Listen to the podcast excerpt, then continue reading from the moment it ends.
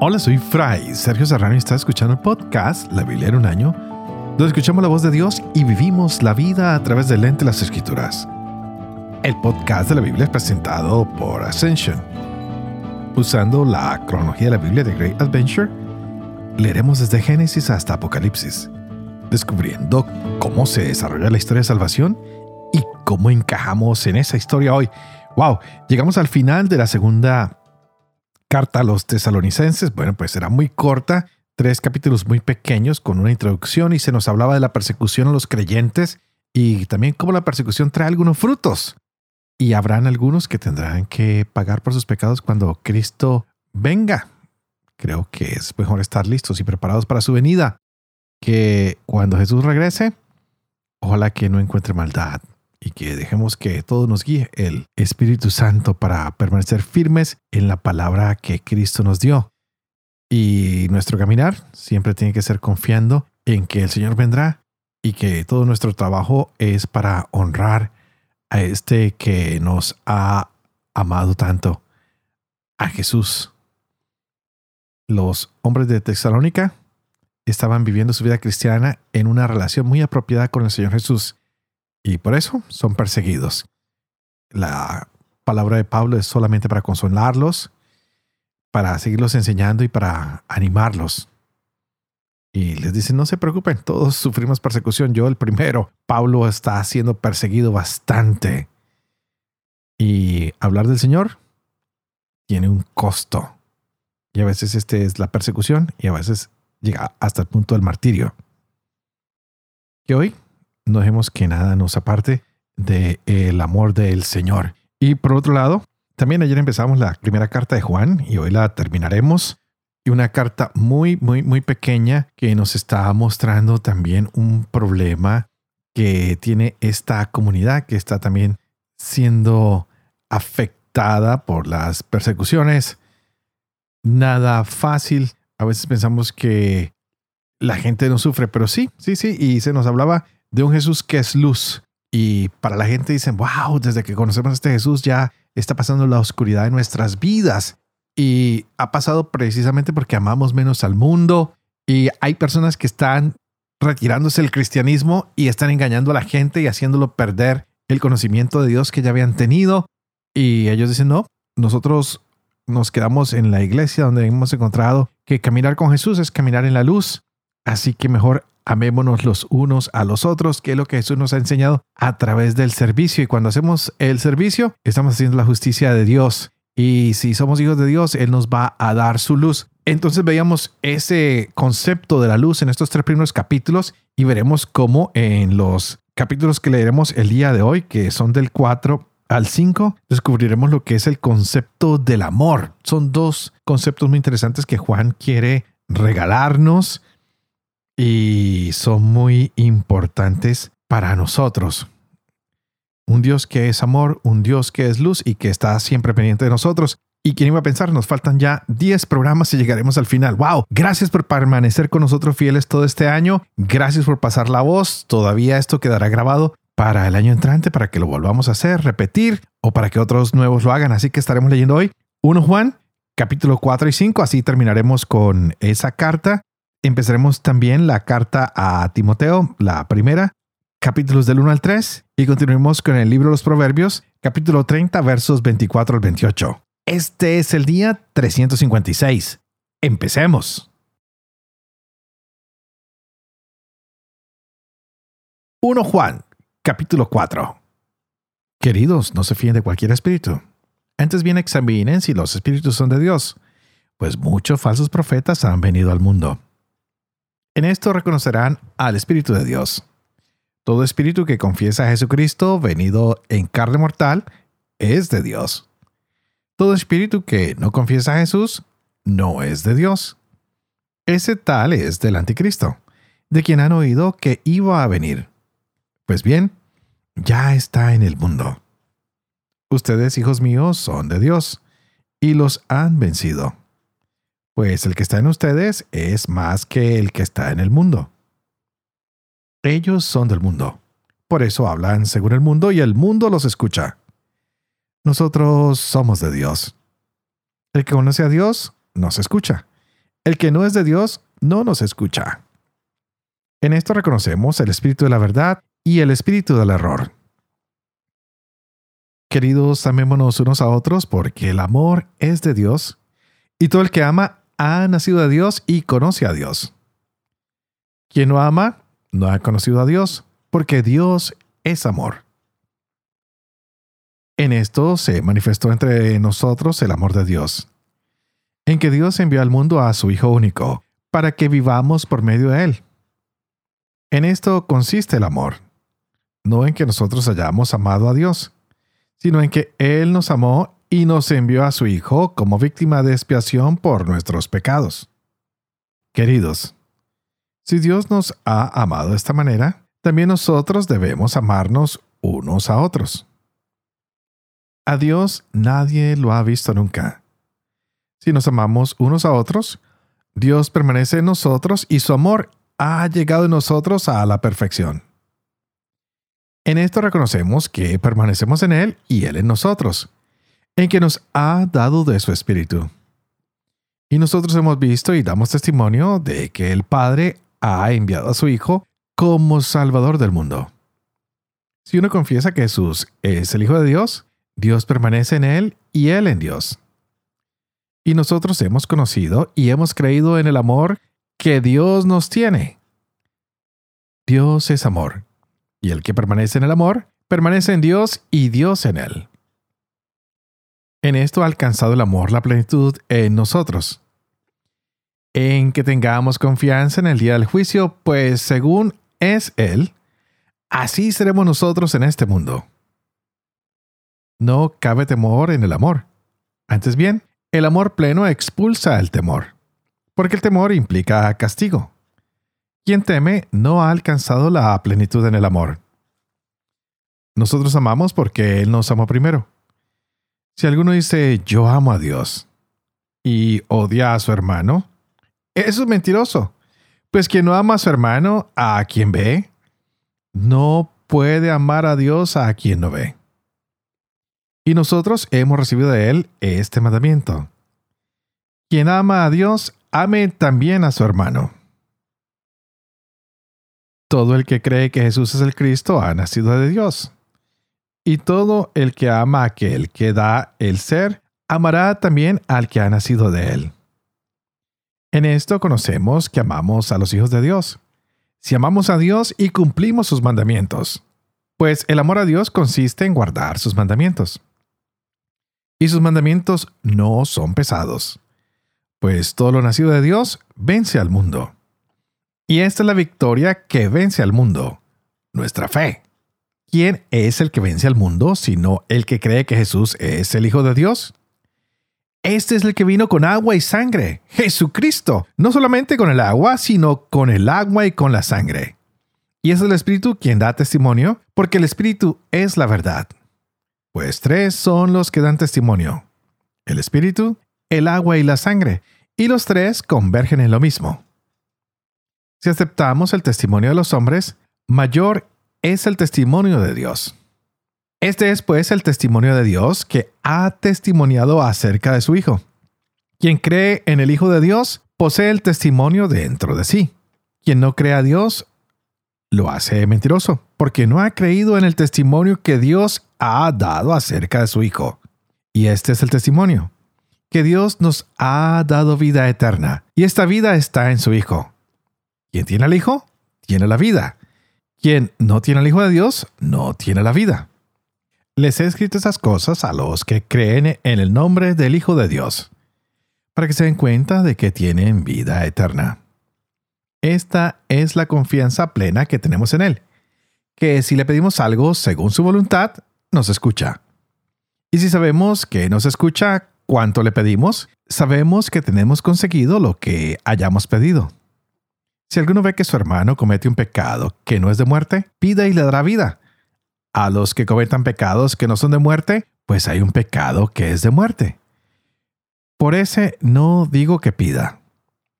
Toda iniquidad es pecado, pero hay pecados que no llevan a la muerte. Sabemos que todo el que ha nacido de Dios no peca, sino que el engendrado de Dios le guarda y el maligno no lo toca. Sabemos que somos de Dios y que el mundo entero yace en poder del maligno. Pero sabemos que el Hijo de Dios ha venido y nos ha dado inteligencia para conocer el verdadero. Nosotros estamos en el verdadero, en su Hijo Jesucristo. Este es el Dios verdadero y la vida eterna. Hijos míos, guárdense de los ídolos.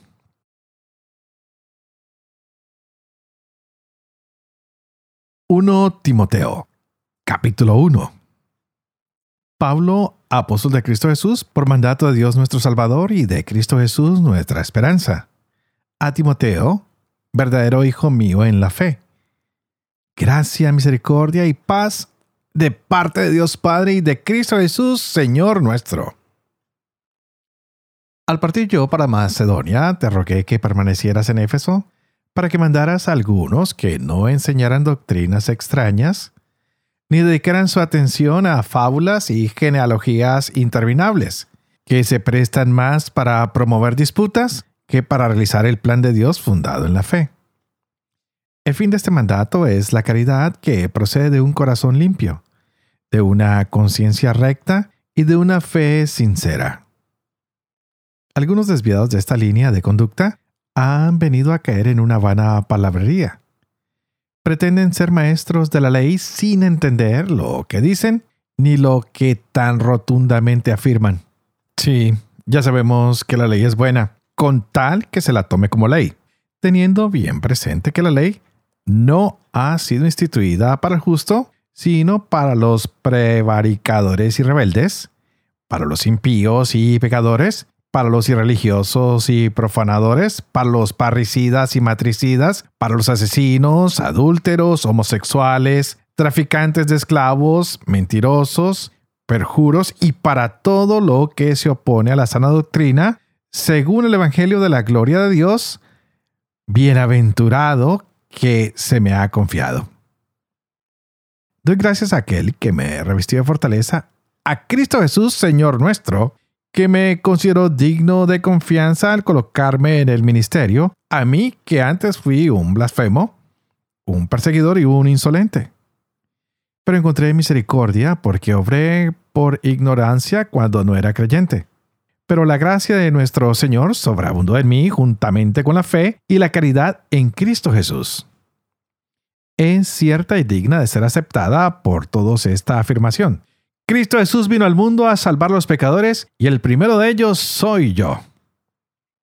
Y si encontré misericordia fue para que en mí, el primero, manifestara a Jesucristo toda su paciencia y sirviera de ejemplo a los que habían de creer en Él para obtener vida eterna. Al Rey de los siglos, al Dios inmortal, invisible y único, honor y gloria por los siglos de los siglos. Amén. Esta es la recomendación, hijo mío Timoteo, que yo te hago de acuerdo con las profecías pronunciadas sobre ti anteriormente. Combate, apoyado en ellas, el buen combate, conservando la fe y la conciencia recta. Algunos, por haberla rechazado, naufragaron en la fe. Entre estos están Himeneo y Alejandro, a quienes entregué a Satanás para que aprendieran a no blasfemar. Ante todo recomiendo que se hagan plegarias, oraciones, súplicas y acciones de gracias por todos los hombres, por los reyes y por todos los constituidos en autoridad, para que podamos vivir una vida tranquila y apacible con toda piedad y dignidad. Esto es bueno y agradable a Dios nuestro Salvador, que quiere que todos los hombres se salven y lleguen al conocimiento pleno de la verdad. Porque hay un solo Dios y también un solo mediador entre Dios y los hombres, Cristo Jesús, hombre también que se entregó a sí mismo como rescate por todos. Tal es el testimonio dado en el tiempo oportuno, y de este testimonio yo he sido constituido heraldo y apóstol. Digo la verdad, no miento. Maestro de los gentiles en la fe y en la verdad. Quiero pues que los hombres oren en todo lugar, elevando hacia el cielo unas manos piadosas, sin ira ni discusiones. Asimismo, que las mujeres vestidas decorosamente se adornen con pudor y modestia, no con trenzas, ni con oro o perlas o vestidos costosos, sino con buenas obras, como conviene a mujeres que hacen profesión de piedad. La mujer oiga la instrucción en silencio con toda sumisión. No permito que la mujer enseñe ni que domine al hombre. Que se mantenga en silencio. Porque Adán fue formado primero y Eva en segundo lugar. Y el engañado no fue Adán, sino la mujer, que seducida incurrió en la transgresión. Con todo, se salvará por su maternidad, mientras persevere con modestia en la fe, en la caridad y en la santidad. Es cierta esta afirmación. Si alguno aspira al cargo de episcopo, desea una hermosa obra. Es pues necesario que el episcopo sea irreprensible, casado una sola vez, sobrio, sensato, educado, hospitalario, apto para enseñar, ni bebedor ni violento, sino moderado, enemigo de dependencias, desprendido del dinero, que gobierne bien su propia casa y mantenga sumisos a sus hijos con toda dignidad. Pues si alguno no es capaz de gobernar su propia casa, ¿cómo podrá cuidar de la iglesia de Dios? Que no sea recién convertido, no sea que, llevado por la soberbia, caiga en la misma condenación del diablo. Es necesario también que tenga buena fama entre los de fuera, para que no caiga en descrédito y en las redes del diablo. También los diáconos deben ser dignos, sin doblez, no dados a beber mucho vino ni a negocios sucios, que guarden el misterio de la fe con una conciencia pura. Primero sean sometidos a prueba y después, si son irreprensibles, sean diáconos. Las mujeres igualmente deben ser dignas, no calumniadoras, sobrias, fieles en todo los diáconos sean casados una sola vez y gobiernen bien a sus hijos y su propia casa.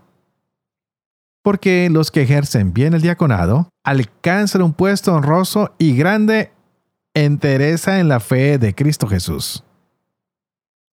Te escribo estas cosas con la esperanza de ir pronto a ti, pero si tardo para que sepas cómo hay que portarse en la casa de Dios que es la iglesia de Dios vivo, columna y fundamento de la verdad. Y sin duda alguna, grande es el misterio de la piedad.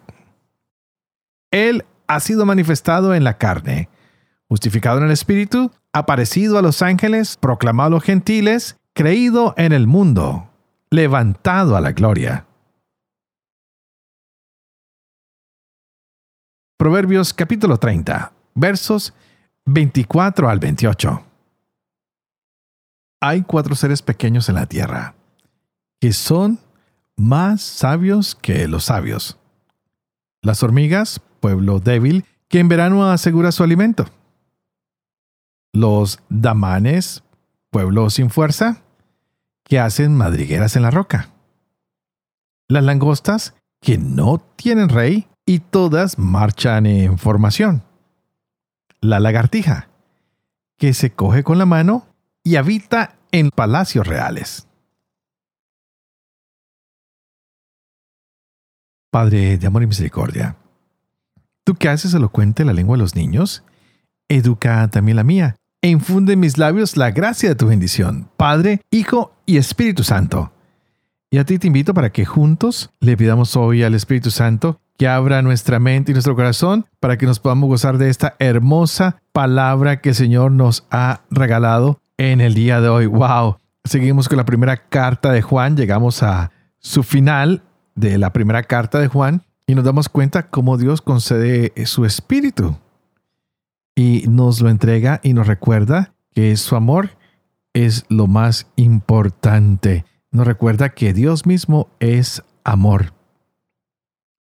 Como nosotros no ser sus hijos amados, como nosotros no procurar estar unidos a Él, como entre nosotros no procurar estar siempre en ese trabajo mutuo de ayudarnos los unos a los otros. Y como nosotros no rechazar todo lo que va en contra de Dios. Hay cosas del mundo que nos alejan cada día más y más al Señor.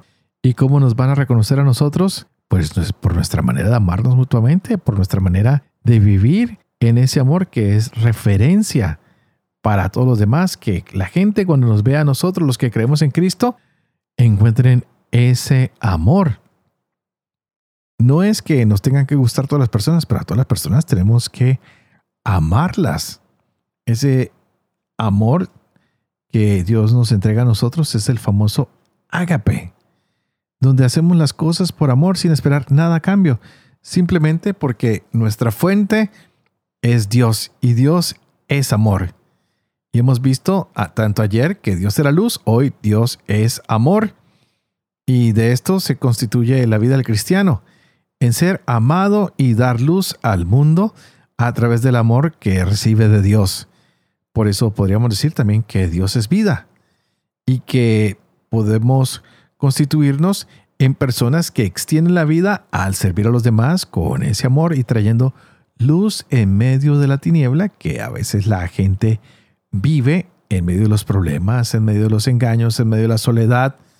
Y nosotros con esta misión que hemos recibido del Señor, pues traeremos ese nuevo manantial de misericordia, de encuentro, de gracia, de justicia, que no es otra cosa más que la extensión del amor de Dios, que se abre para salvarnos, pues Dios nos ha amado. Y no podemos perder de vista esta realidad. Es imposible no hablar de amor cuando estamos en estos libros de Juan, tanto en su Evangelio como en esta primera, segunda y tercera carta. Son muy importantes los temas del amor, como Dios nos demuestra cuánto nos ama y cómo nosotros deberíamos amar en el mismo nivel, porque uno solo da de lo que recibe y si Dios lo único que nos da es amor, amor, amor, amor, nos amó tanto que nos envió a su Hijo, nos amó tanto hasta el extremo de que lo sacrificó para el perdón de nuestros pecados, pues nos toca a nosotros amar como Él lo hace. Pues el amor perfecto nos ayuda a perder los miedos, el temor. Y sabemos que también la fe en ese Cristo Jesús que nos ha amado, en este Dios maravilloso, nos ayuda a vencer al mundo que a veces parece que es más fuerte que nosotros. Pidámosle hoy al Señor que nos regale su espíritu. Que ese espíritu nos ayude a tener victoria sobre las cosas del mundo que la fe que tenemos en Jesucristo ablande nuestros corazones para que podamos hablar de Él de manera libre, para que cada día nos enamoremos más de ese Dios que nos amó primero y que nos asegura hoy que a través de su amor podemos obtener la salvación. ¡Wow! Increíble. Y también veíamos hoy esta primera carta a Timoteo, maravillosa estamos viendo la fe de las iglesias. Pero también alcanzamos a darnos cuenta que ya hay denuncias de falsas doctrinas. Y Pablo dice, miren, yo puedo ofrecerles mi testimonio y es de lo que les puedo hablar con toda autoridad. Así que de aquí en adelante, nosotros vamos a dedicarnos a hacer testimonio los unos para los otros. Vamos a hacer oración pública hay espacio para todos. Las mujeres también tienen espacio en la iglesia. Los hombres que oren sin cesar. Las mujeres también que oren. Y nos entregan a nosotros las cualidades de lo que necesitan un episcopo y un diácono, que deben ser personas que se pueden gobernar, que pueden gobernar a su propio hogar, a su propia familia. Y que no deben tener miedo porque ellos van a ser los responsables de la iglesia. Qué hermoso es este encargo que se le ha hecho a Timoteo. Le proponen que sea él el que lleve este mensaje, que sea un hombre que no se apaga, sino todo lo contrario, que estando joven puede ejercer este ministerio de llevar el mensaje más allá. Este es un hijo espiritual de Pablo, que de aquí en adelante va a seguir el trabajo del ministerio cristiano, guiando, mostrando, enseñando, dirigiendo estas pequeñas iglesias. Y bueno, lo que más claro nos debe quedar a nosotros es que habrán personas que sean elegidas para seguir llevando adelante el trabajo de la iglesia. Y para esto tienen que poseer ciertas cualidades para la honra y la gloria de Dios y la de la iglesia. ¿Y de qué se tiene que preocupar todas las personas? Y ustedes y yo, de proclamar que hay un solo Señor, un solo Dios, un solo mediador entre Dios y los hombres, y ese es nuestro Señor Jesucristo.